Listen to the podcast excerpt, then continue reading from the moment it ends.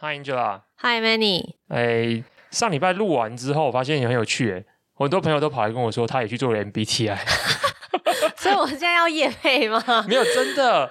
就是就就有人就是有一个算是财经财经的粉砖吧，蛮有名的粉砖， 嗯，然后他也跑去做，然后做了之后就跑来问我说，那我是什么？然后我想说，我上次做已经很久，已经忘了，所以我说我也来做一下，所以就上网，然后一样是用你的那一招，就是对看那个 SEO 最高的，对然后就是也做了，对，然后而且我发现大家好像不会在那一个地方直接看它的解释，哦，都会在另外 Google 对啊，他啊。会在 Google，比如说你是 INTJ 还是什么之类的，什么的然后你再去 Google 一遍那，你成为世界上只有三 percent 的人，你的感想是什么哎，我我到底是什么啊 i 什么什么什么的？I 什么的逻辑师，你是逻辑对师，我逻辑师，对然逻辑师后，什么代表人物什么爱因斯坦是不是？你觉得你是吗？我不是啊，我如果是爱因斯坦，我还在录 podcast，呢 一定要录 啊！你相信我，如果是爱因斯坦，他应该会想录。真的吗在？这个时代，真的这吗？这些人都有表达的欲望啊！哦真的哦他们一定有很多，不然他们为什么要写这么多东西，想那么多东西，要发表出来？哦，对对好对对我看的时候有什么感觉哦？我觉对，得有像你吗？ 没有，我觉得还是 write 比较有用一点。 right 比较有用，你喜欢实用的东西，对，我觉得我觉得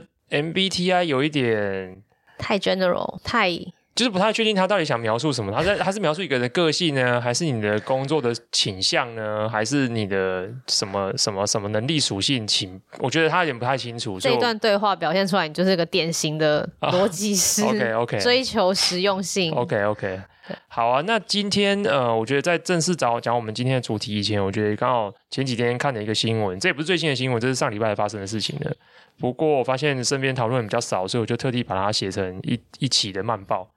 然后发现这事情真的影响非常深远。其实我觉得我们正在历史的翻页的这个一瞬间哦，我这样讲可能有点夸张，可是我大概讲一下这是一件什么事情，就是。大家可能最近几年也常听到网络科技巨头，什么 Facebook、Apple、Google 等等这些公司，常常开始被调查，他们是不是反垄断，他们的一些商业行为是不是让他们越来越强，然后让其他的公司没办法很好地生存。可是这些反垄断调查，我们之后都有一点像是雷声大雨点小。比如说，在欧洲反垄断调查，好像目前也没有什么明确的结果。在美国的听证会结束之后，好像因为现在美国在忙别的事情了，换拜登政府之后，我觉得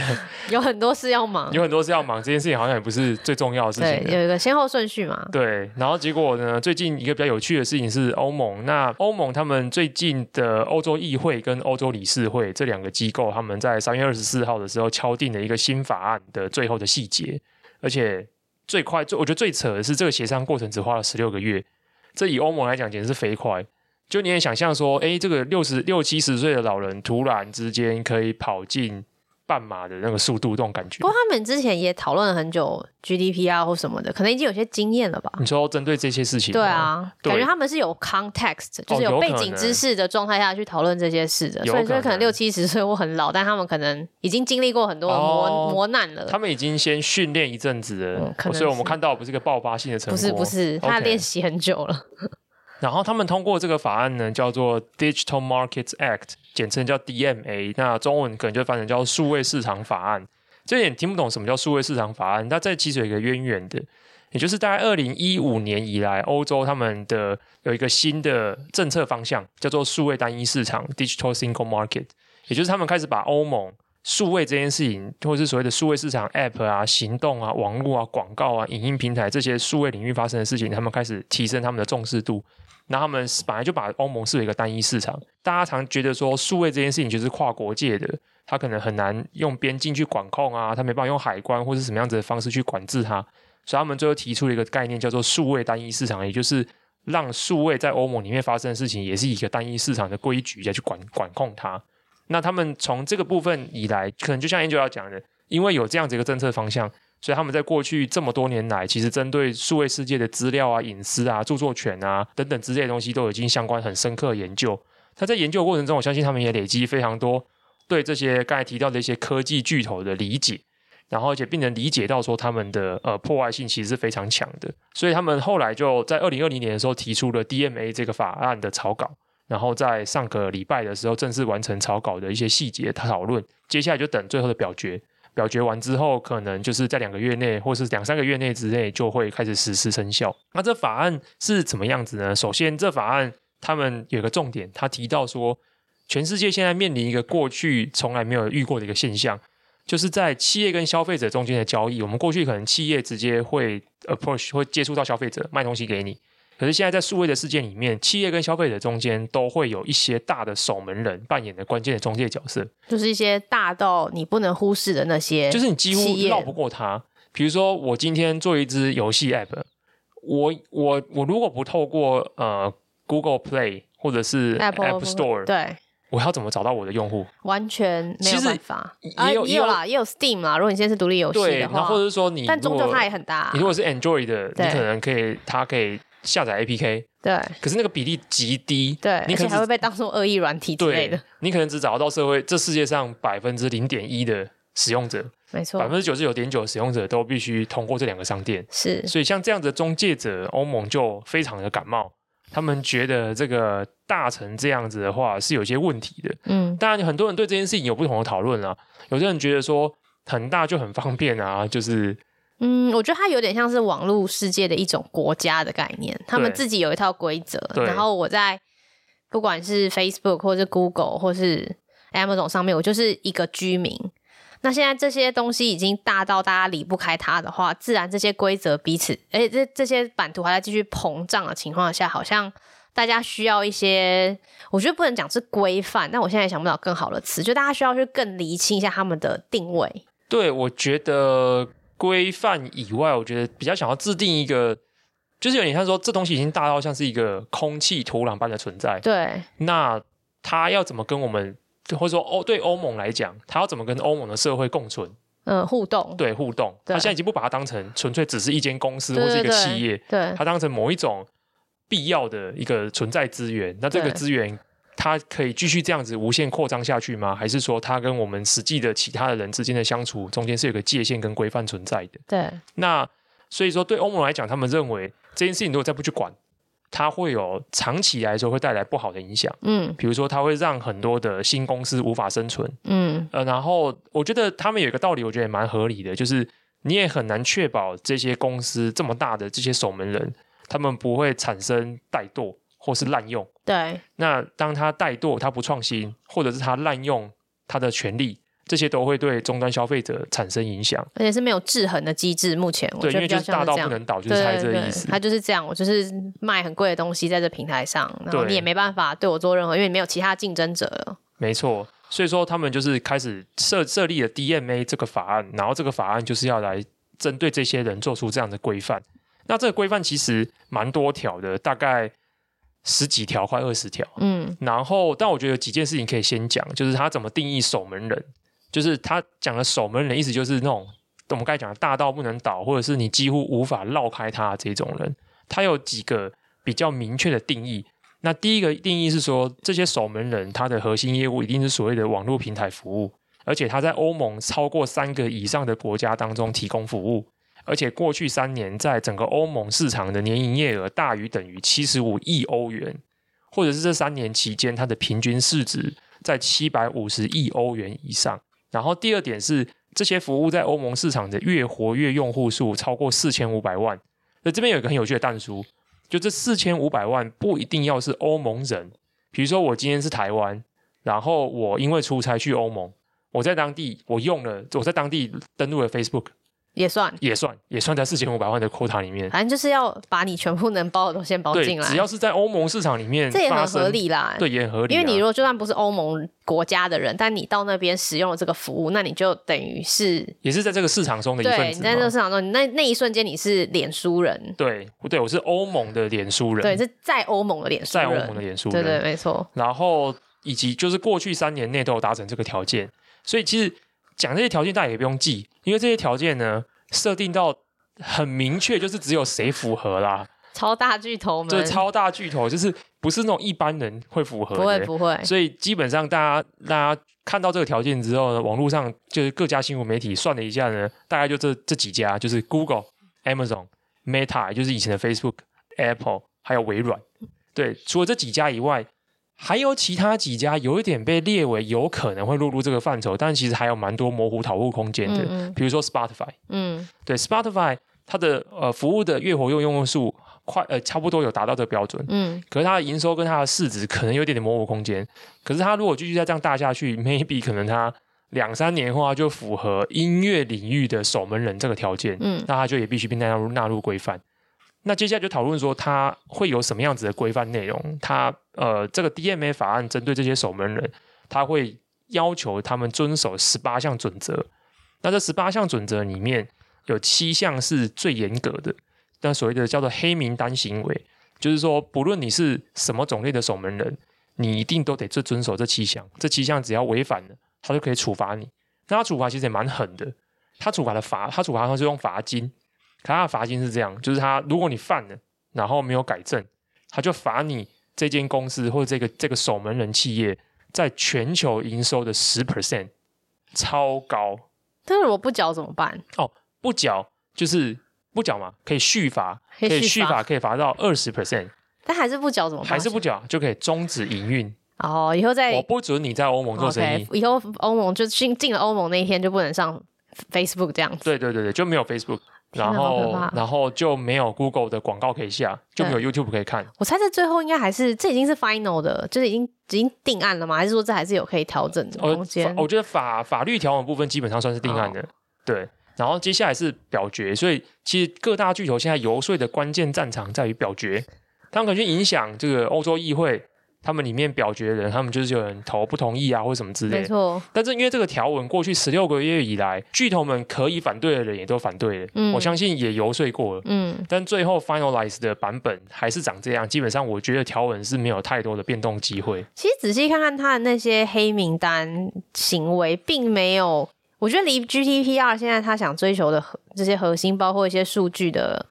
安全性啊、保护性啊、资各资这些事情，并没有太，并没有远离太远。我觉得中心思想并没有远离太对，比如远。说我们举例一下好了，因为这全部念完也蛮久的，我们对举例一些，嗯，大家比较有感，就是讲了这个禁止事项之后，大家会觉得哦，那我懂，因为我们现在生活就是这样。然后当他这样子之后，其实会对我们造成什么影响？比如说，呃，第一个是对资料部分，嗯，大家都知道现在呃各大平台，比如说 Meta、Google，他们都自己底下都非常多其他的服务，比如说 Google 就有 Google Doc、Google Drive、Google Map、对 YouTube。对，那他们对他们来讲最大的话，一定是让你都把你全部投入到各个服务里面，然后把捆绑你 bundle sale 的概对念。我我把所有的服务推给你，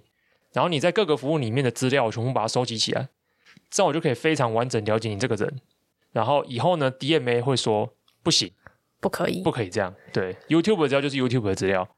，Google Map 就是 Google Map 的资料，你不可以把这几种不同的核心的这种平台服务的资料把它汇整在一起，这是不行的。然后，所以这这当然，如果我今天是 Google，我当然觉得这件事情非常不舒服嘛。对，然后第二个，我觉得大家最有感的就是他要求企业，就是这些我们每个企业都可以在这些平台上面，这些守门人平台上面，用其他家的第三方服务来提供来来提供商品。哇，这是应该蛮伤现在。这最最明显就是 App Store，对我们现在只能透过 App Store 下载呃 App 或是游戏。对，那 App Store 有很明确的规定嘛？第一个是它只要求它只让你用它的管道付费，以及第二个它也不允许有店中店，也就是说我今天不可以上我今天不可以上载一个 App，这个 App 其实是一个商店 App，所以比如说我今天上传了一个慢报 App，慢报 App 里面还在卖五十一百个 App。不行。这种店中店行为不行，以后 DMA 都会要求 Apple 说你要允许人家这么做。对，所以它还有很多很多其他限制。但总而言之呢，我们可以预可以预想到的是大家日常生活中最常遇到的情况，就是说第一个，Google、Apple，呃，他们的行动商店模式就会被打破了，嗯因，为你就不能用这种方式去垄断。然后第二个就是大家也都知道嘛，就是 Amazon 经营这种电商平台，上面很多第三方卖家，Amazon 一定会去了解这些各个卖家他的销售的资讯，他他一定会取得啊他。一定会取得，对然后他会路上因此而知道市场的喜好对、产品的偏好。对比如说，同样这款产生产品品相，黑的卖的多还是白的卖的多？对，那他就会以这个资料来回去推出他自家的商第一方产品，所以这样的行为会被禁止。然后第三个就是刚才提到的，各个大的守门人他们不太不能再把旗下的服务的第一方资料全部把它汇整起来，来取得一个完整的用户的画像描绘。他们必须这些服务之间的资料必须是切开的。那这件事情当然就会影响他们对于每个用户的了解，跟以此了解来去进行精准广告投放的能力。哇，我觉得这对整个广告产业、数位广告产业整体来说，应该还是一个蛮大的持续的冲击。对，然后就是开始录之前也跟 Angela 聊到，就是他们在最后的协商当中没有变更松哦，就是反而变更紧，还加了一个我觉得很酷的，他们现在连要，比如说他们会要求通讯软体提出一些新的要求，通讯软体，比如说在欧洲市占比较大，通讯软体就是 Meta 旗下的 WhatsApp，然后 iOS 的 iMessage 市占率其实也蛮高的。对，那我们现在是这样嘛？WhatsApp 只能跟 WhatsApp 的人传讯息没错。 ，iMessage 就是传给 iMessage。所以这很痛苦。其实，当你有很多渠道，他就我又讲了渠道，没很关系，多你就讲渠道啊。很多通讯 Channel，软体的话，对你就会有各种讯息从四面八方涌入，对没有然办后法结果统一管理。结果 DMA 现在未来可能会要求这些通讯软体本身必须开这些市占率大的通讯软体，它得开放它的 API 去串接到别的通讯软体。比如说以后呢，我在 WhatsApp 里面就可以收到 Telegram 或是 Line 传来的讯息。这太可怕了。我觉得实物上还有点，还有点远啊，有点远是指可能三五年。对，这这整件事情就是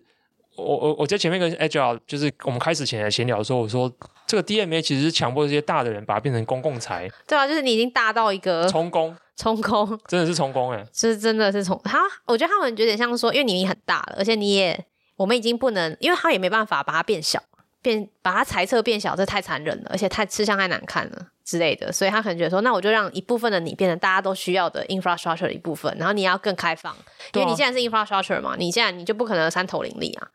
那这样谁想变大？我不知道这样终究来说对于新创是不是好事，但铁定对人民在我如果他们是往对的方向去做的话，的确对人民使用上，我觉得也许还是会有些不错的地方吧。比如像我的资料，我就很不希望 Google 把我的资料共享给 YouTube，但没办法、啊现在它就是、哦现在我得要手或动者是我进的去。 Gmail，他去扫我的对对对，现在我自己要必须要手动进去自己关那些隐私权设定的部分，它以后 default 是帮我关掉的。那我觉得这件事对一般人来说，尤其是在乎隐私的人，我相信很多欧洲人应该是吧，整体来说民族性来说，应该会是 OK 的。我我我可以想象，这是对民众是好事。但但当然，回过头来说，巨头就是巨头，他们。他们会想办法去找到一个，我觉得中间生的，存之道对，他们会想办法，他们反正他们在协商嘛，一定会有拉比去帮那他们。你觉得巨头们除了在我觉得在拉比或者是法律上的协商以外，他会不会有另外一种想法？就是因为现在不是大家在讨论 Web Three 去中心化，因为这一块是目前是非常混沌不明嘛，就是对也没有也蛮没荒之地？也没什么监管，然后也没有巨头，然后甚至怎么定义很多东西，现在都还在处于非常前期的讨论阶段。对，那你觉得，如果哦，因为其实这样，GDP 啊一出之后，它也掀起了各国对隐私法案的重视。其实对欧盟在这些东西上面，我觉得都蛮有呃领头羊跟指标意义的。对，所以 DMA 如果真的表决通过了，那我相信其他各国一定会仿效。比如说，其他国家原本就是在想说啊，我有什么能力对 Google 跟 Apple 做这件事情？诶，他在欧盟都被这样嘞，我赶快也来立个法，然后要是求他们比照办理。是我觉得这件事情就像 GDPR 一出了之后，各国其实呃美国的隐私法案啊，台湾的各自法啊，然后其他全部世界各国类似跟隐私相关的东西，很多政策上面的参考都是以 GDPR 啊为标准来去做修订嘛。那我相信 DMA 也会造成同样的效果。那如果这样一来的话，你觉得会不会加快或是增加这些巨头们去探索跟了解 Web Three 或是去中心化选项的可能性？我觉得现在的状态，应该各个巨头都还是很积极的在看 Web 三的任何潜在的应用，因为、哦、因为它你你就像你刚刚讲的嘛，他们已经是公共财了，它的一部分实质上已经可能要被让利出去。嗯嗯嗯，那只是不能做这么明确，这么不能做的这么直白。那他一定要想办法在下一个浪潮、下一个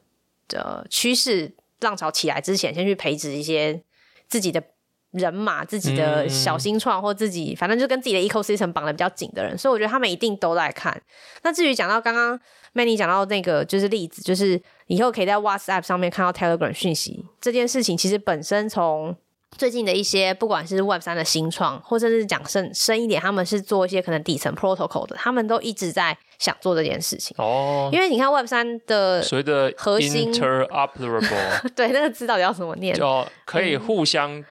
交互嗯互的的应用，应用。对，对因为 Web 三的强调就是第一个资料是自己的嘛，理论上，嗯嗯，链上这些资料你是自己可以带着走的，而且你又是去中心化的，手东西是在你手上，你自己管理你的资讯。所以本来我就在 Web 三 native 的这个前提之下，我是不应该把，我是不需要把这些资料分享给任何平台的。嗯也就是说，今天 MetaMask 需要知道我的资讯吗？不需要，他只要帮我做好就是钱包的管理，其他东西都要收在我自己手上，包括我有什么 NFT 或是我喜欢什么 NFT，他都不可以去帮我做这些 labeling，甚至这要做 labeling 也是我做好我的 labeling 之后放在我自己身上。那这些东西以后既然可以带着走的话，就没有道理以后 MetaMask 跟 Phantom 这两个钱包不能互通，甚至不能互传讯息，对吧？这就不 make sense。我觉得蛮多，我我有看到一些新创在做这些事情，但其实这个在技术跟架构上，我觉得还是要牵扯到区块链科技的底层是不是能够支援这些事情。嗯但我相信这件事，如果短期内以以以念大概我不知道五年三五年，的确有可能看到一些应用。 OK，然后那时候说不定后面就有这些被大巨头的影子，哦这，样是不是很邪恶？哎他们我先插旗。哎、可我我这样，可我这样问一个就是比较偏离的问题，请问，可是你觉得啊，这些大巨头，因为大巨头们他们在 Web Two 或者是所谓的达康泡沫以后这以来的近二十年内，他们的茁壮的手法，很大一块其实是透过早期投资或是早期去收购一些新创，没错，然后他们把他们的先期的技术、产品或者是市场的利基，直接化为自己的养分。嗯可是这样子的行为，在接下来的 Web Three、Web 三的世界里面行得通吗？也就是说，他们现在手上满满的现金，他们能够去复制一样这一套策略，然后来把他们的在这个时候的优势延续到下一个新的网络时代吗？嗯，如果我是巨头里面的负责，不管是投资或什么的人，我不会这么积极，我会看，但是我不会这么积极的看，因为台酒，海呃海酒是一个另外一个想法，就是你再活也就活几十年嘛，人也不会长生不 老，所以不需要。我真的我是真心觉得大他们会看，因为看你就是要 follow 这个 trend，然后看看有没有什么还可以炸出来的利基。对，可是也许这个世界就是会有新的巨头，哦，对，比不如是，说可现是他们会放任这件事情发生吗？不也会没啊。差，反正他们可能都赚够的话，真的也还好。哦，你你太我这 peace 是了我太钱钱应该不嫌多的，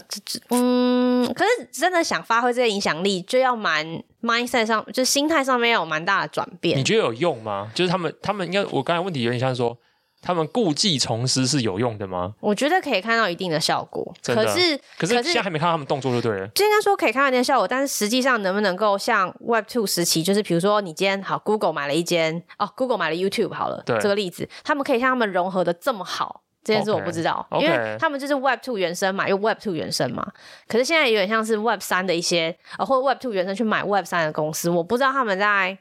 我觉得这还蛮值得观察，说不定明年就有答案，我不知道，就是 OK 可以观察一下他们这样的 culture 是不是真的能够 fit 在这些、嗯本质上其实是把 data 中心化收集在一起，而且再利用的极致的这些 Web 2公司，哦，跟真的哎，这个强调 Web 语言真的3蛮不一样的。对，他哎们强调 Web 3强调本质上去中心化，连总部都不知道在哪里的币安，嗯哎、对，这个要怎么样？他最近不哦真的是要他说他要公他布他要了，你看公布吧，对不对？所以对这还蛮奇，我觉得还蛮有趣的， OK OK 啊 OK 只哦是一个脑洞大开的想法 OK 酷好。接下来就是分享我们今天的主题。那今天的主题其实我觉得也很酷，然后我觉得台湾的部分，我觉得讲了之后会有蛮有熟悉感，但是可能就有点点微距离感。嗯对，那我觉微得距离感。微距离感，对，所以其实就是因为这样，所以这一题特有趣。那今天要讲的题目叫做 micro mobility。那我们不得已啊，它真的就是，如果你真的要搜寻它的中文，大部分都叫微移动，嗯，听起来很中国啦，但是对大家尽量没办法。那接下来我们尽量还是会用微移动来形容它这样子。那所谓的微移动是什么？大家可以想象，其实就是相较于四轮的车，两轮的，这就是我们可以很简单的称，这就是微移动。嗯，所以说脚踏车，然后呃电动 moped 电动滑板车，电动滑板车，对或者是呃速限比较低的那一种，所谓的电动代代步车，对那种英文叫 moped，m 对， o p e d，类似这样两轮的交通工具，目前都被划分在所谓的 micro mobility 这样子一个领域里面。嗯然后当时为什么我们讨论的时候我会对这个题目感兴趣？原因是因为呢，我直到今年才第一次开始骑 U bike，今年对，超啊 shock 的吧？为为什么是什么契机让你开始要骑 U bike？我想一下哦，交通到捷运站之类的吗？没有，可能是因为年纪大，我不想走路了。 OK，好，很好，对很好，很好的，对对对，以前可能就觉得走一下可以到啦，但现在就是不想走了。不。想走了。对，所以你最常应用的场景是什么？嗯，像有一次，像今年我们公司吃春酒，嗯然后我刚好下午的时候在一个台北偏市政府还哪里的地方开会，完了之后我们的春酒地方应该是在行天宫，再过去那边， OK，我突然就突发奇想，觉得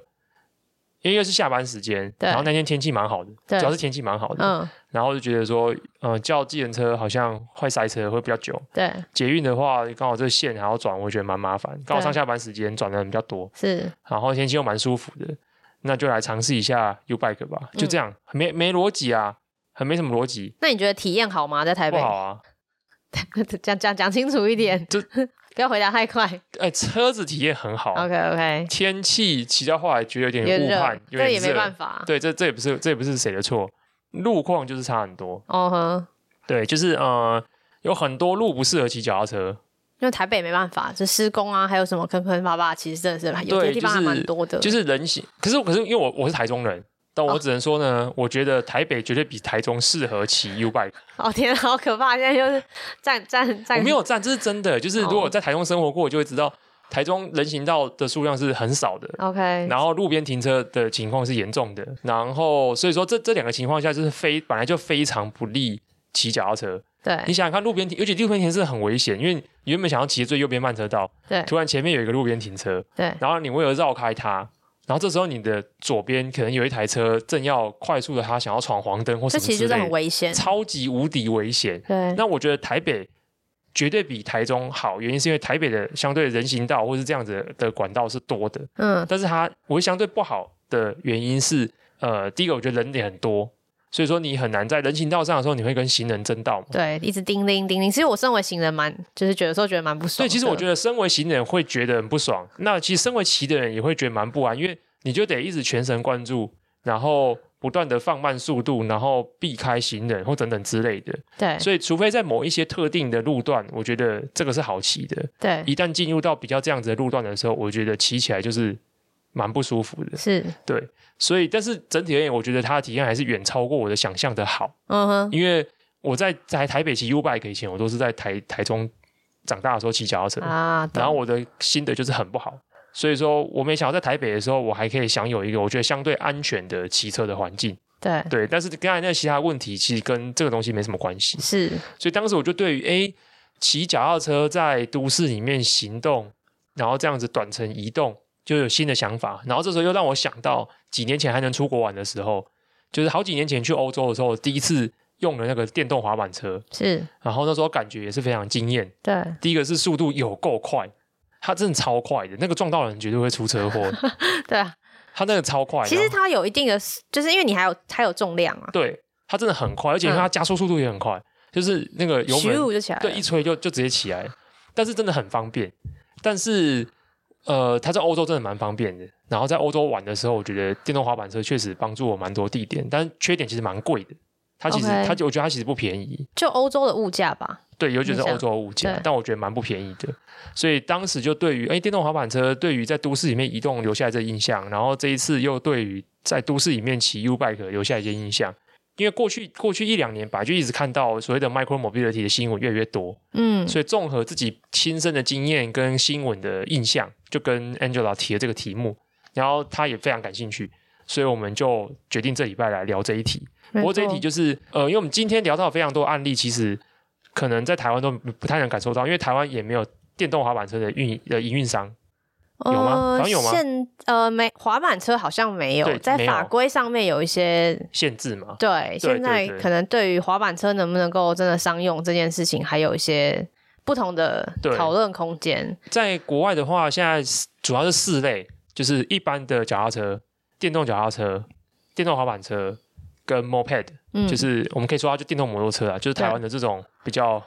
不是重型的摩托车。对，那这四类的话，在台湾现在目前我们看得到有的电动摩托车的呃共享服务是有的，有的 WeMo 跟 Gogoro GoGoRo，对，那脚踏车有。那电动脚踏车，我记得一两年前就在推了，对，但是普及度好像还没有那么高。是好像问题好像不只存在存在于就是停车桩的设置，对，还有一些食物上，就在跟 local，我像我们之后也会谈到这一题，应该就是说这些微移动的 solution，其实很多都要跟政府对要有很多的沟通，，对跟各种的讨论，哦因对为他们是公共财的一部分，没错紧扣回公共财，所以他们其实需要很多他们的东西。Day one 就是一开始的时候就要聊，就要有法规啊，或者是相关的人去跟政府去沟通、去讨论，说怎么样设置这里可不可以？他们不像开一个餐厅一样那么容易，所以我觉得这的确在这个这个行业很有趣，但的确它在商业模式上面，还有整个营运上面，需要花更多的经验跟力气，可能才会做得好。对啊。对，那 Angela，你看到有什么趋势啊？最近这几年为什么新闻这么多？大家都在谈什么？我觉得我那时候看到我们在聊的时候，回去查，第一个发现就是大部分这些没也没有到大部分，就好好一大部分，可能至少三分之一或以上的这些微移动的新创都在欧洲，嗯，超多，超多。就是从刚刚 Manny 讲的，他不管他自己骑的的坐过的电动滑板车，或甚至后来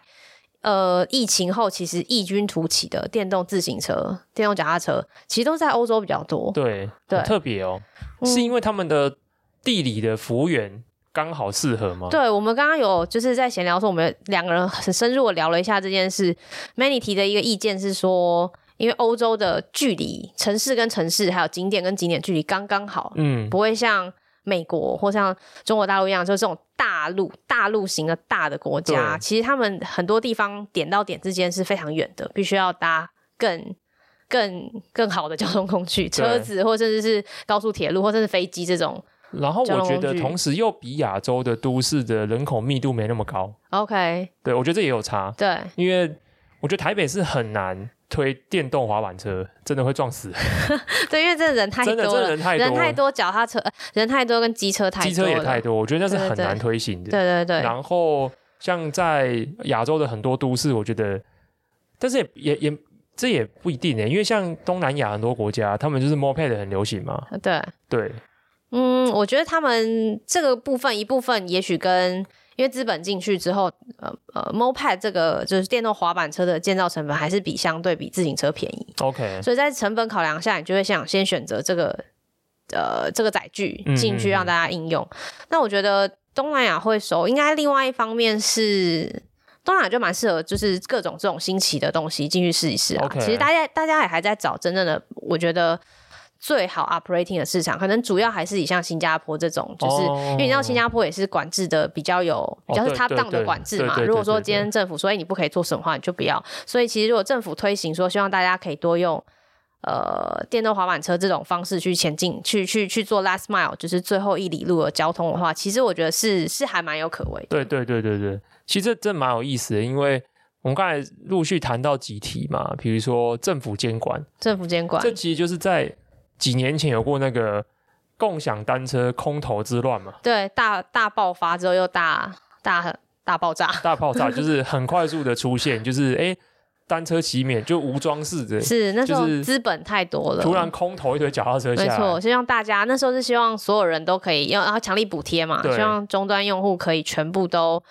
呃可以骑，一出门就可以随时都可以骑到所有的脚踏车。那时候最大的两家就是摩拜嘛，对摩拜跟 ofo，对但其实两家有一间就被收购了，然后就变成了美团自家的。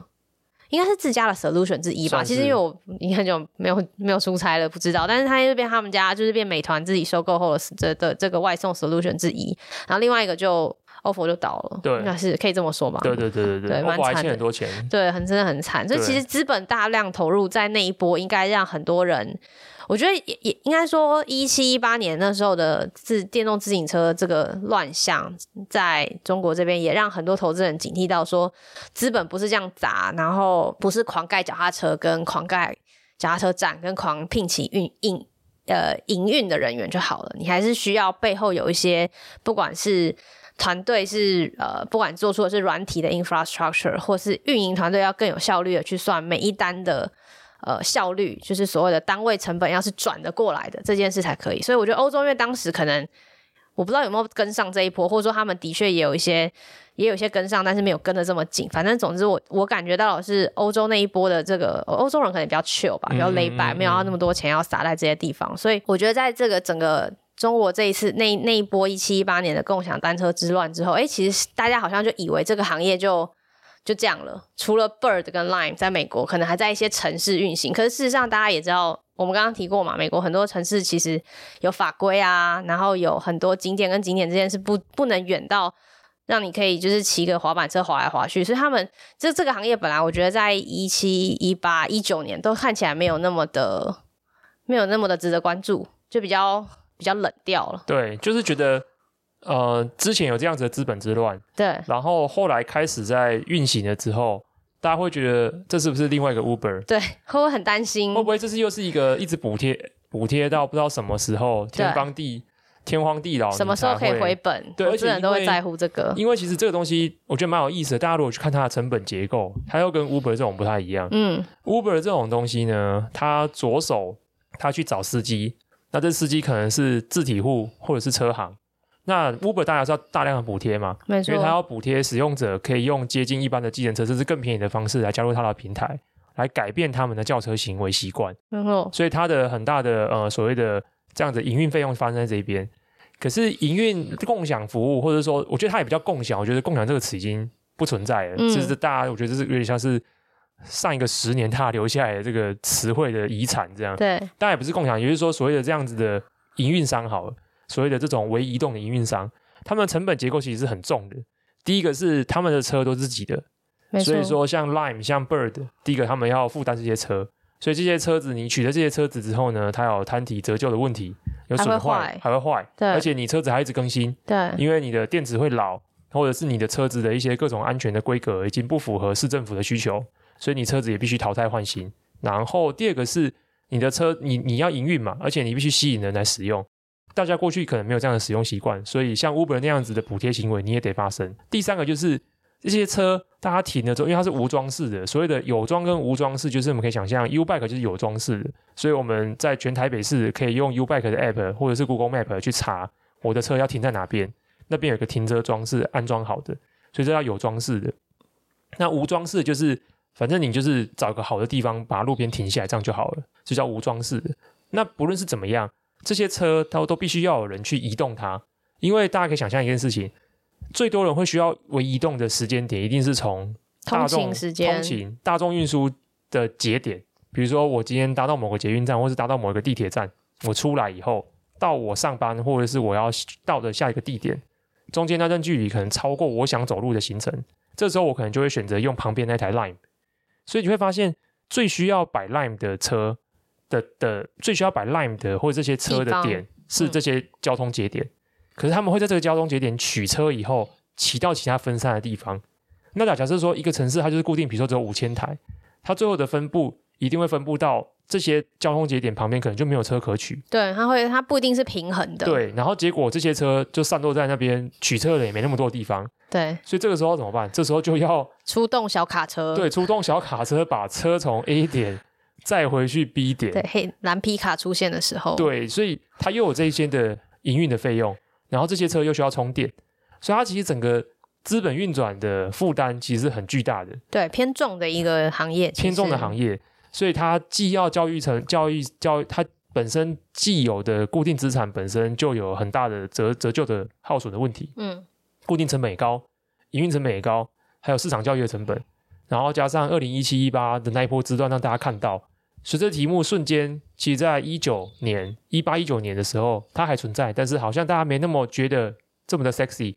甚至那个时候开始出现了很多的并购的的的的的风潮，很多小的开始倒掉，然后很多大的就觉得说，反正你都快倒了，我就把你的 network 也把它并购进来，然后甚至像 Uber 自己后来也不做了他也把自己的事业把它拆出去，他之后会跟别人合并去做。那可是这件事情遇到一件关键的趋势，产生了一个扭转。这件事情就是疫情， ，COVID nineteen。对疫情真的影响蛮大的。对，我觉得一开始应该是个体户开始有这个影响，就是说，因为疫情嘛，大家不能出门，或者说后来可以出门了，你也尽量不要搭大众交通工具。所以，呃，一开始其实是很多人自己买了车，自己买了电动自行车，因为电呃自行车跟电动自行车差别在哪？就是电动自行车比较不不费力，省力嘛。，对，很省力，一踩哎它就开始动了，哎，所以大家觉得，而且像欧洲人嘛，可能比较有钱，想说，哎，电动自行车、自行车没什么差别，哎，他们他们其实本来骑车的习惯应该就是比亚洲盛行对的，对我觉得对整体来说，所以对对他们来说要接受这种呃 micro mobility 是容易的，所以大家就从哎、诶因为疫情不能出门，然后后来可以出门之后，你需要去呃定期的采买或什么的，你也嗯也不会呃开车，大家不能聚集嘛，干脆就一个人骑着车上路，然后一个人骑着车跟一个人骑着电动自行车好像也没什么差，就开始有了各式各样的 e bike 的 solution 开始，然后这些所谓的电动自行车的营运商也发现了这个，我觉得所谓的商机，所以其实一开始我真的一开始是先从单纯的电动自行车销售量起飞开始，哦，对我之前有跟别人聊，好像快要黄金交叉了。对，快要呃，本来预期好像可能是零二三或二五，我记得那时候好像在疫情前有看过这个对，东好西，像但有加速了。对，但这这的确是疫情带来的一个意料之外的影响。 对，然后正向的这边循就环提到一个很有趣的案例，就是呃共共享那那那个时代的共享，或是或是所谓的呃这种为移动的营运商空头资本之乱结束以后，其实留下很多遗业者产是有 车，但是没有不知道大怎么脑办，对他们的车子是没有所谓的呃后台这些 solution，或者说有，但是那些后台 solution 都随着资本撤离之后没有更新，所以你有车子，但是这些车子，比如说你还是要有人管理后台，还要有充电，然后电池这些东西都会随着刚刚 Many 讲的，不管是折旧或老化，或者是时间到了就该汰换，但这些都没有嘛，所以就会留下很多营运商有车，但是没有。没有后台的大脑可以用，就像一个机器人，但是没有电池。然后这时候一样的意 Angela 思找到一间我听他讲，我觉得超有趣的公司，你要不要聊一下？哦，好，我可以讲一下，但这间公司是去年底才融资的，诶，去年底一九年很，一年新，对啊，两算蛮新的，很新的，算蛮新的。对，这间公司叫 Zoba，Z O B A，算是它是一个美国公司，所以其实对离欧洲也是蛮远的。不过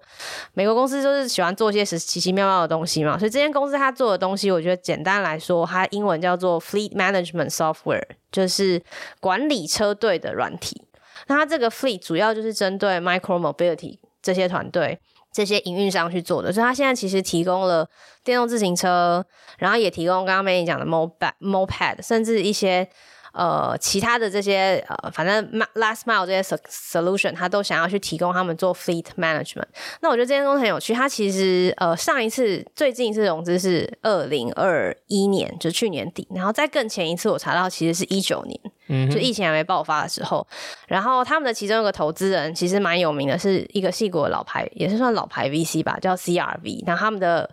呃合伙人就写了一个文章，就是你知道这是 VC 喜欢 branding 自己的方式，就是我有一个 blog，然后写一下说为什么我们要投它，写的很嗯冠我冕很喜欢堂看这种。皇的，你很喜欢看这种的哦？我不是喜欢冠冕堂皇的 part 哦，那那你喜欢有哪可个 part？是有一些人不会写那么冠冕堂皇。呃，我觉得他们多多少少都蛮真心的。对，就是对我喜欢看它里面，就是我觉得一般人看跟从他们里面得到一些他们的角度，有时候会得到一些，我觉得那个落差就是我觉得很有意思的地方。对所以我就找到了当初 CRV 的合伙人，应该是合伙人吧，应该是合伙人等级，在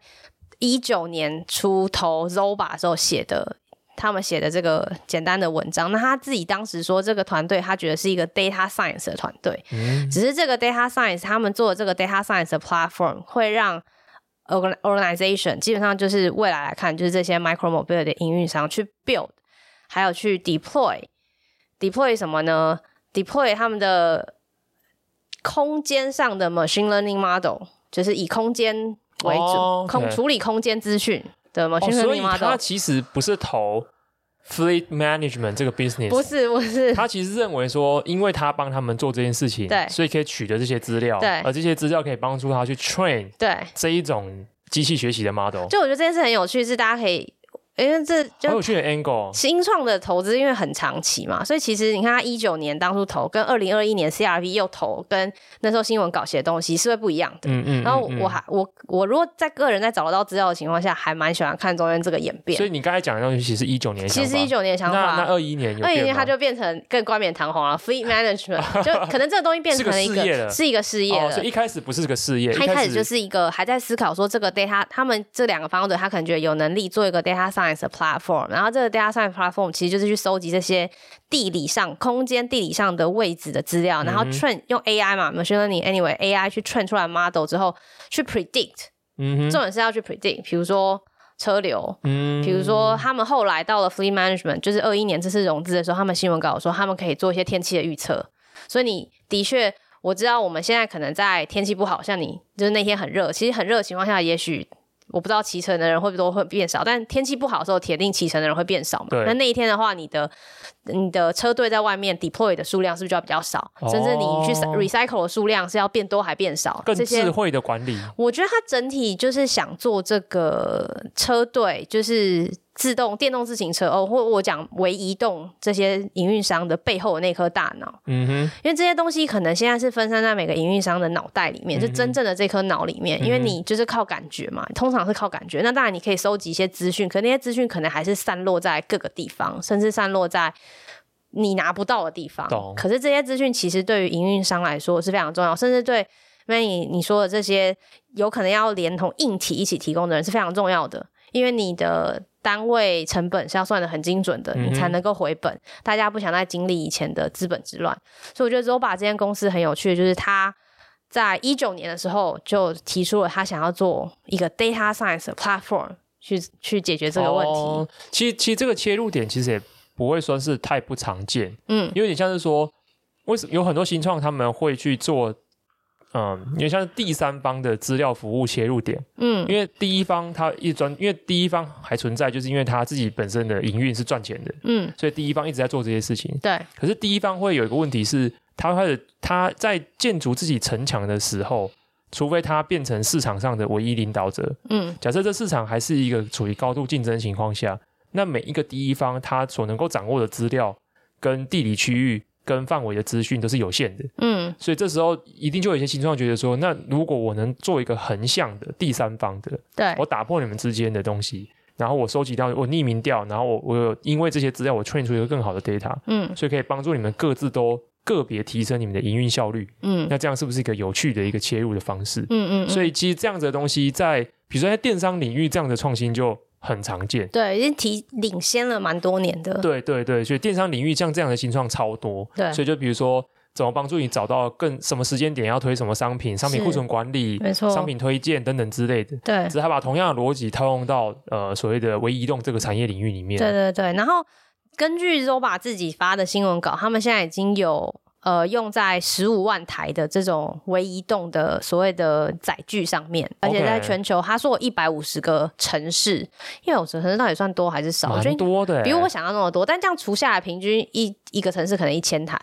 平均的话 OK，但好这像还蛮这合个理应的该是一个高度分配不均的啦，有可能。可能前十个城市吃了百分之八十的也车有可辆数能这，样。对他没有给更多资讯，但他有说他们跟目前主要的客户是在美国跟欧洲，所以嗯完全是符合我们刚刚讲的这些就是趋势嘛。那他们跟其中一个比较大的唯一移动公司叫 Spin 有很深入的合作，以至于嗯哼他们现在需要更多的资金来拓扩充他们这个软体的团队跟更好的客服，所以他们才在一九年头呃拿了第一轮种子轮之后，在二零二一年底的时候又拿了一个新的融资，但其实这融资的金额比我想象中的少、欸，意外的少，才十二个十十二个 million 一千两百万美金，会不会是因为他们就是因为是做 data？的我觉得就是、欸，因为其实现在台面上这些什么 Bird Line 我们听过的，或是一些其他的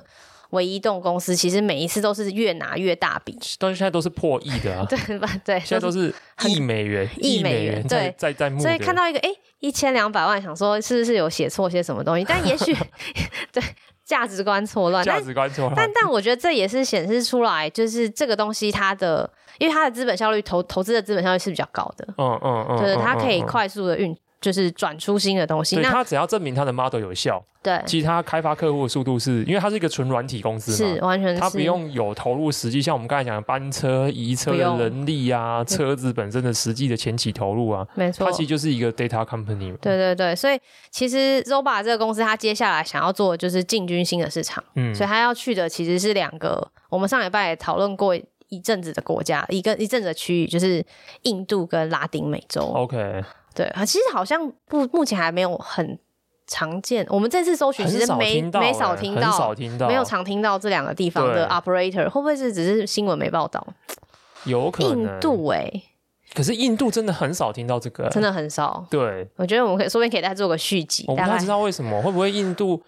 尤其尤其因为现在我们谈论这些厂商，这这些这些新创，几乎或者都是在欧洲他所处的这些国家，对。背后都有附带另外一个很重要的议题，就是减碳啊、哦，对对对，绿欧洲能啊对，E 环保啊 ESG，对 ESG 等等之类的。我不确定，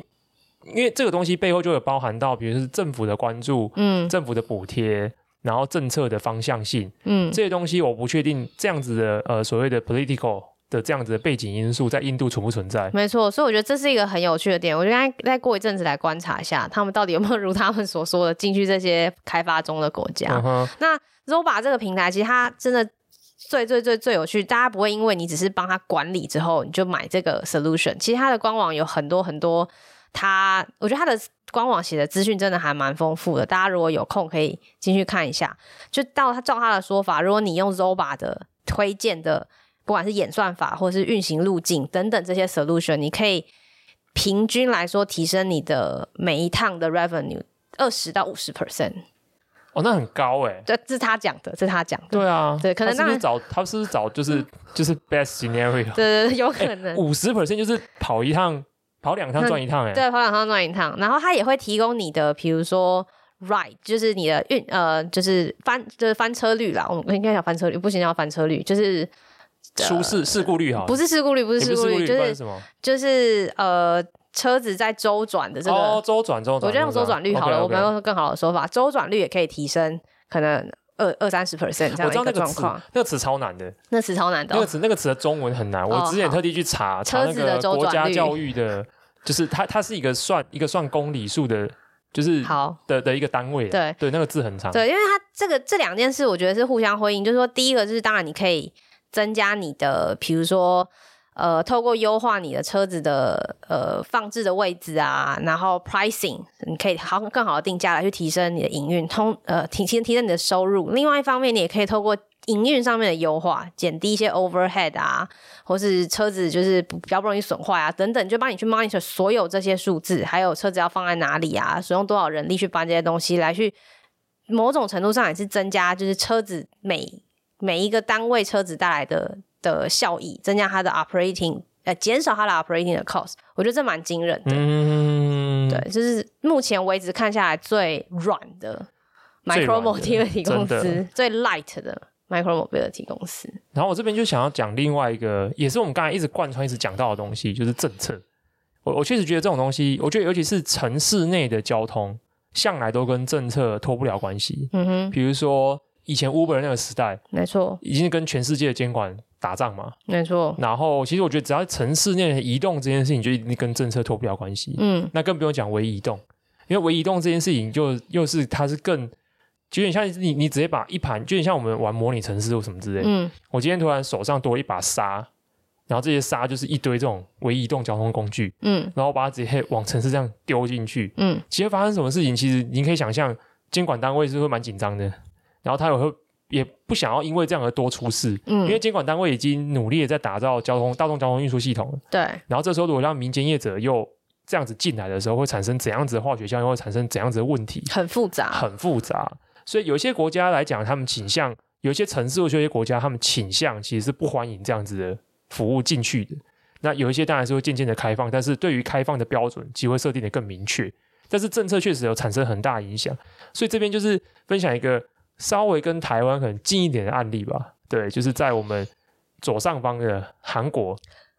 因为对韩国首尔，就我们可以看到，就是政策如何影响一个产业的起来啦。就是韩国首尔去年就发布了一个算是政令吧，就他们说他们会开始增加电动摩托车，还有包含所谓的 moped 在他们首尔市里面的数量，然后会增加二十万个电动充电站，在二零二五年以前。然后哇这当是然蛮蛮激进的蛮策激略，进的策略。但是我觉得它有意思的是说，它我觉得它最有意思的一个点，因为大家也知道韩国这几年的那个所谓的最后一里的送货运送服务很红嘛，比如说有有进到台湾的 coupon，然后就是所谓的这种送货外送的服务，然后就有韩国首尔政府直接说他们会希望在未来直接把全，因为他们估算了一下，全首尔现在在进行这种外送的摩托车大有三万五千辆，他们会希望未来百分之百把这些全部把它换成电动化的车。哇，这也是政策大力在推行。我觉得这其实蛮聪明的，因为它你你与其要求，比如说我们定一个 sunset 的时间点，所有的人，比如说像我以前我们淘汰二行程机车对，换成四行程，嗯那这件事情是全民就是通用的，嗯，它不分产业，不论你是什么用途，你是营业用途啊，你是个人用途啊，反正就是到某个时间点就是不会卖二行程的。嗯可是我觉得那个汰换时间就是会拖得蛮长的。嗯可是他现在直接针对某一个特定的行业领域去针对做出这样的限制，从小处着手。对，而且那个行业确实也是在微移动的这个领域里面，它的使用的频次、频率跟强度是最强的。嗯，因为一般人我可能就是出站代步十几分钟，对，可是这种外送员他就是一整天都在用这种东西，平均嗯外送的时间数才会是五到八小时。嗯他直接针对这一群去做这样的替换，我觉得这个打击点是非常有效的。嗯然后当一个这样政策一出来之后，它确实也就创造了一些新的新创，来去符合去这样子的政策的方向。所以有一间新创叫 Swing，就是 S W I N G。那 Swing 他们就开始针对呃这个韩国的市场的需求，开始去研发车辆。所以他们底下开始有非常多二二轮的这样子的电动的的的车辆的服务开始出现产生。那比较有趣的是，他们的商业模式有一点我觉得蛮有意思的，就是他们其实是采所谓的加盟授权 model，他们不像 Lime 啊、Bird 啊，他们其实就是一个点一个点一个一个点拓，都是自己去拓。所以他们就是用一个加盟授权的方式，就是他们会给你们的车，然后还有他们自己的自家的管理软体工具。然后你今天如果想要加入 Swing 的这个联盟体系的话，你就是加盟，他就会提供车、提供那个，呃然后最后大家双方做加盟金的分成拆分。当然，你得用它的车辆、你的维修啊、你的耗耗的那个零件啊、耗材啊什么这些都得用 Swing 的，就是一般我们常见的加盟商模式。嗯所以这件事情，我觉得就是政策，我觉得韩国首尔这项政策很有意思，就是它怎么针对呃这个明确的痛点的需求，然后以及为了减碳、绿能、零排放、零排就近零这个目标来去产生这样的政策需求，它也因此而带动了一些新的新创。这的确是一个蛮上，就是从 top down 的一个行业，就是说上面如果就是法规上面有一些变动，很明确的支持的话，其实对行业的推动，我觉得会是一个蛮大的力度。，对一，个行那业。讲到政策，就是最后也可以提另外一个，那这因为比较远的，就是在美国的一间新创，然后它叫做 Super Pedestrian，超级中超级行人，超级行人，超级行人。那这间公司，我我一开始觉得这间公司很有意思，是纯粹是因为它的它的那个发展轨迹很有意思。哦，对，它的历史很曲折。对，它是二零一三年的时候从 MIT 里面出来的一个团队。那 MIT 大家也知道，MIT Lab 里面就是天天有各种有的没的各种奇怪的发明。没错。然后他们一开始的发明是一个东西叫做哥本哈根 wheel，哥本哈根轮。对，它其实是它产品名称啦。那它其实是一个红色，一个很我觉得我觉得做得蛮漂亮的轮子，然后你可以装在你的一般一般的自行车的后轮，装上去之后跟你的踏板这边的链条结合以后，它就可以变成一个电动的一个自行车。就是把你的自行车可以快速电动化，对的升级化这样子。然后他们做这件事情呢，就卖这个东西，然后卖了好几年。然后他们的说法是，他卖好几年之后呢，他们就收集到非常多的使用者的资料，比如说他们骑多久啊，平均一天会用用有电模式跟无电模式会有多久啊，等等之类的。所以他们第二步，他们就是开发出了新的一系列的产品。这些产品呢，就是他们开始瞄准这些微移动的公司，所以我们开发了新的软体跟硬体，你只要把它们加装在你们家的车子跟你们软体里面，我就可以帮助你，有点像你刚才讲的 Zoba，但是它是说我可以提升你们车子的使用和效能，然后以及可以侦测到你车子什么时候呃电池耗电过热啊，或是有有各种你的车体本身出现什么问题，可以帮助营运商更好的去回收车辆。而不会导致说车子什么时候坏掉，或是耗损率多少你都不知道。比如说，我知道我手上有五千台，可是实际上其实里面可能有就有三千多台，目前就有点状况了。你没有及时去维修，那使用者一般骑到觉得有问题的时候，他就随便把它停在旁边，所以你就要花很多时间去把这些车子捡回来，然后再检修，你没办法及时掌握这个状况。所以 Super Pedestrian 一开始是想要把从 c o p e n h a g e n Wheel 这样子的 model，把它再进一步晋升成服务这些微移动舱他们的车子的升级套件。可接下来发生一个很特别的转折，我还找不到这转折从哪边。我觉得应该是因为这些为为移动的营运商不买单啊呢、嗯，他们觉得我为什么要再多买一个不需要 plugin 这样哦额外子成本，对我本来来就赚不回来，还要再多一个东我西。做二代不就 好？我为什么要叫个 plugin？对，所以我觉得可能 Super Pedes- Pedestrian 也想通了，所以他们二零一九年的时候呢，就是不卖 plugin 了，自己自己造车，哇，更大成本更支大成出，本。对他们就是募了募了一轮之后呢，就开始造车，然后他们开始一样，就是也是继承他们原本的的特点，就是会说这台车里面内建 AI，它有自己的自我健康的检测，而且它能够很清楚的知道它现在所处的环境，它能够辨识环境。然后可以做各种的安全的防护，自动刹车啊，然后辨识行人等等之类的。然后我觉得呢，接他接下来已经想要卖车，要卖给谁呢？对我觉得一定也是也没有人买，他们想 business model 模式真的蛮蛮天马行空对的。蛮天就虽马然行空是虽然是 MIT，虽就然是 MIT，我就是很技术导向的做法，哦，有一点就是我能做什么，我我就就把这先个东西做出来，对做到极致，再来看怎么办。再来看怎么办。哦， 所以，那我觉得我刚才跟 Angela 讨论，就是说，我觉得他们有幸生长在美国啦，就是我觉得这在其他的市场应该它的它的哥本哈根轮之后就没 了，对，应该会完全完全挂掉。就没了。对，然后结果呢？所以他二零二零年的时候做了一件事情，他去买，因为我们那时候有提到嘛，就是。微移动这个东西，后来有非常多的小厂商，其实因为营运成本很高，所以嗯活不下去。然后要死不活的，，对，所以最后呢，二零二零年的时候，Super Pedestrian 就买了一间呃微移动的营运商叫 Zaxter，就把它买下来之后呢，它就变成旧集体了， OK，有车有有营运车有营运，所以 OK，它开始而且还有 run 超级安全的超级安 plugin，对超级安全 plugin，超级安全的人工智慧系统。突然完完善了起来。对，整所以哎个他们就 solution 推出了自己的微移动的营运服务，叫 Link。哦，然后 Link 现在就是营运的也还不错，然后它主打还有市面上最聪明的 AI，它里面整台车有装七十几个 sensors，然后里面还有五个微处理器，然后每一秒钟可以就是 run 一千次的什么车辆健康检查，我好不知道夸，张我哦不。知道一台 scooter 一台，我不知道一台电动滑板车有什么东西一千多道有啊，健那些康。轮子什么的磨损啊、有可能刹车系统是不是好的啊？对电，池然后的人是不是摔倒了，顺便也可对，以侦测。然后那个方向啊什么之类的。但总而言之呢，它整个就是从这边，而且它因为这样呢，它开始营运这件事情，它发现它有一个很强的利基，它对政府超级就是变得很有说服力，因嗯为它还跟政府说这台车不论是车子本身、系统等等之类的，我们都是以。最能够检查它的安全、健康状况，以及它在路上行驶的情况，我们都是业界里面最好的技术，而且他们就真的就是很强的技术团队出身的，而且他们专利布局布局的非常的完善，所以他们就用这个开始说服政府。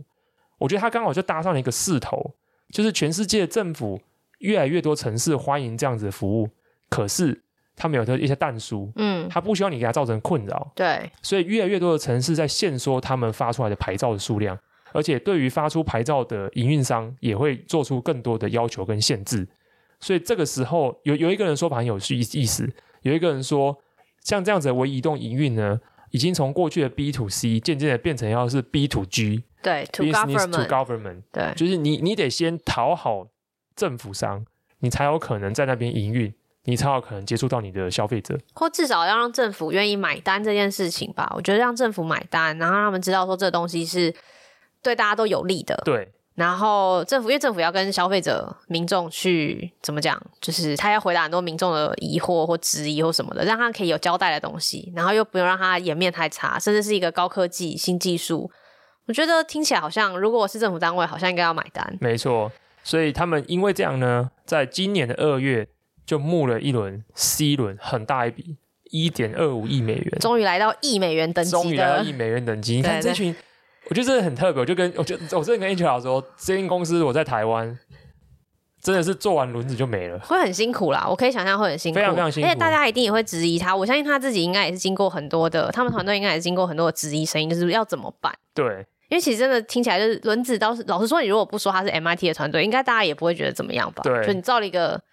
可以很电安动化全，的轮子又怎然样，后嘞对对对对，你可以让对车子电动化，啊然后嘞，对，所以这一趟路他们走了八年，所以我觉得对他们非常有意思，而且我觉得他们真的刚好搭上了政府的 awareness 增加 OK 要求增加，他们的技术刚好在这时间点碰上了，对所以这是很有意思的案例。对，好的，那以上就是今天本集的内容。那希望大家还喜欢。那如果大家有任何问题的话，也欢迎在 Apple Podcast 上面留言给我们知道。那当然更欢迎大家五星五星好评给我们。如果你对于其他的科技或是商业的一些创新知识有感的话，那也欢迎你 Google 搜寻慢报来订阅我的电子报。那就先这样子哦，拜。拜。